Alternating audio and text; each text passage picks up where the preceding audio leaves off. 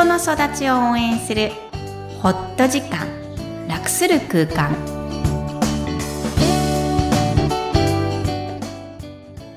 皆さんこんにちは、小ラボの岡田です。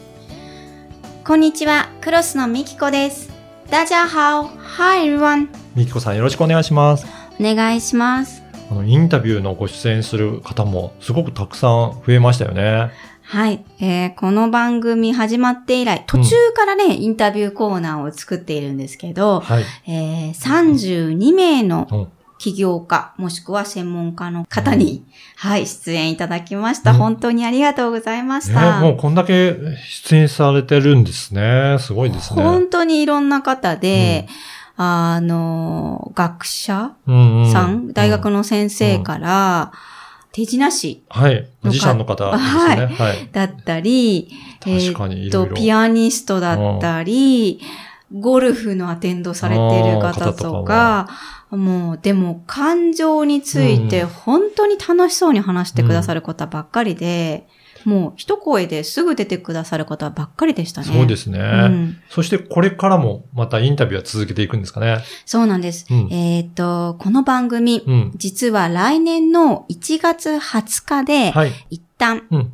ホット時間、楽する空間は、えー終了になります。そして1月27日から新しいリニューアル。うんまだ題名はしっかり決めてないんですけど、えー TCK、特に帰国子女、その親、もしくはその周りにいる周辺、そして日本社会全体に対して何か発信していく番組を今構想中です。はい。それで、インタビューもですね、実は、ホームインタビュー。と題しまして、元帰国子女、うん。大人になった、えー TCK の方のインタビューをかなり多くですね、うん。はい。あのもうすでにそうなんです募集されてるんですかね。収録しています。で、実際1回目を、えー再来週、もう12月にホームインタビュー1回目のゲストうん。の放送をしたいと思いますので、ぜひ皆さん、えーこれから TCK の声に耳を傾けてください。はい。それでは本日のメインテーマですが、大人の役割、子供の役割ということですが、こちらどんな内容でしょうか？はい。12月に入って2回目の放送です。えーこの番組のメインテーマの2つ目、えー大人の役割、子供の役割、えー自分の役割について、うんもう一度おさらいしてみましょうということです。うん。えー大人だと、えーいろんな役割があるんですけど、はい。前も書き出しワークやりましたかねやりましたかねいろんなとこでやってるから、はいこの番組でやったかどうかわからないんですが、自分の役割ってこう、上から下に上げてみましょう。例えば、岡田さんで言えば男。うん。まあ大きく言うとそうですよ。うん私だと女。っうん。ていうような社会的、はい。まあ生物学的に役割があるんですが、えー一番自分が、えー時間と労力を、エネルギーを使っている役割って何ですか、岡田さん今。今だと経営者、今出たね。うん結構大きいよね、今ね。今はそうですね、時間も労力もかなり費やしてるかなと思いますね。ねえはいほとんど前のようには捕まらないですもんね。忙しくしてますね。忙しくね、はい素晴らしいんですけど、そうなんです。皆さんも自分に一番最初に、うん。えー掲げるのって何かうん。って言われると、私も実はそうですね。だんだんクロスの経営者ってまだ自分の中で経営が、あの、すごく下手なので、なんかこう、負い目にあるんですけど、代表っていう場所は、うん、あの、アクト健やか子育て講座のファシリが一番今までは多かったんですけど、はい。それよりもクロスの活動うん。の代表っていう役割がすごく一番多くなってるかな。じゃあ、ここ、本当1、2年でもだんだん増えてきた感じですかね。この一年ですね。あ本当にこの一年。。もっとこう、心理師とか、うんうんカウンセラーっていう役割を、おの方が多かったんですけど、うそれよりも、もうなんか、やっぱりクロスに愛着が出てきたのかな、ううんんうんすごく出てきましたへね。ーそうなんですね。変わっていくものなんですね、こうやって。はい。でも、えー大人の役割があるように、子供にも実は役割があります。はい。えーどんな役割か、うんうん。どう思います？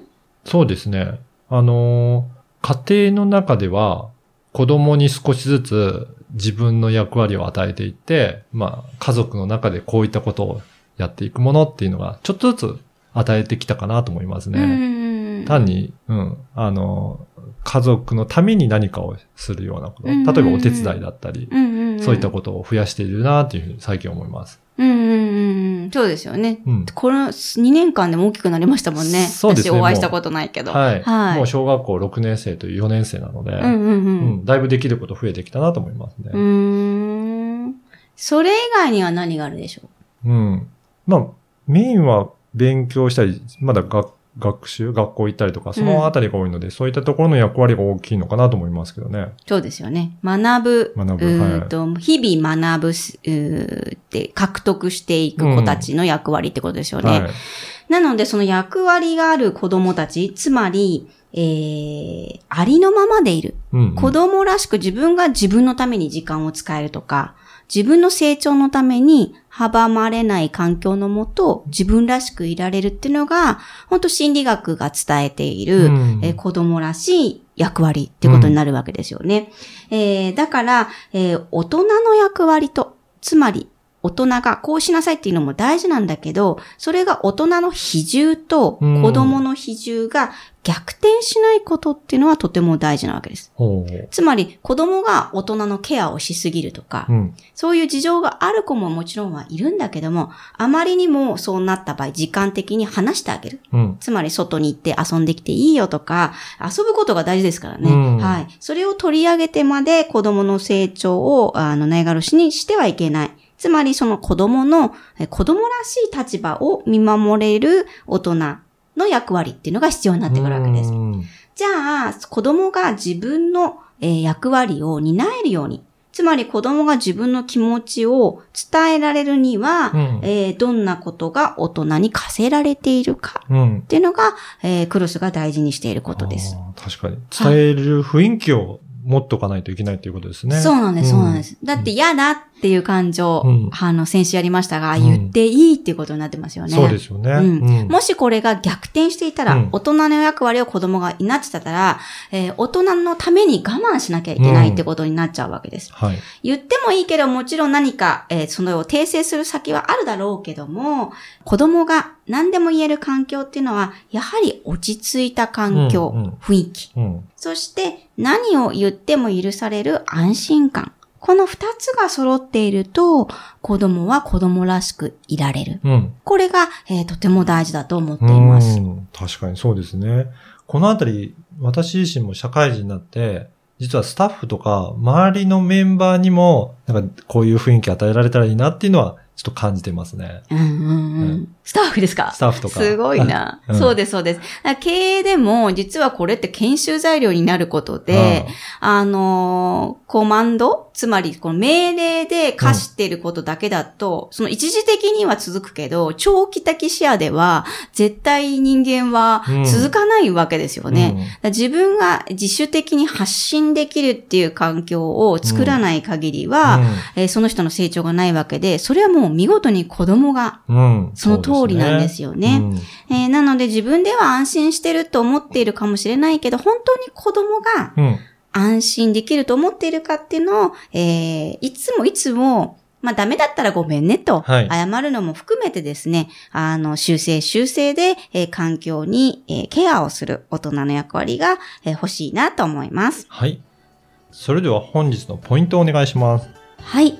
役割。人は様々な役割を担っていますが、えー子供に対する大人の役割とは、安心を届ける役割です。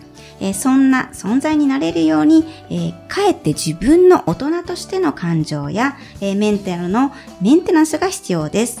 どんな時でも等身大で生きていける大人と子供、えそんな関係はパワフルですね。今日もいろんな気持ちにありがとう。この番組ではお悩みや質問を受け付けています。育ちネット多文化で検索してホームページからお問い合わせください。みきこさんありがとうございました。ありがとうございました。バイバイ。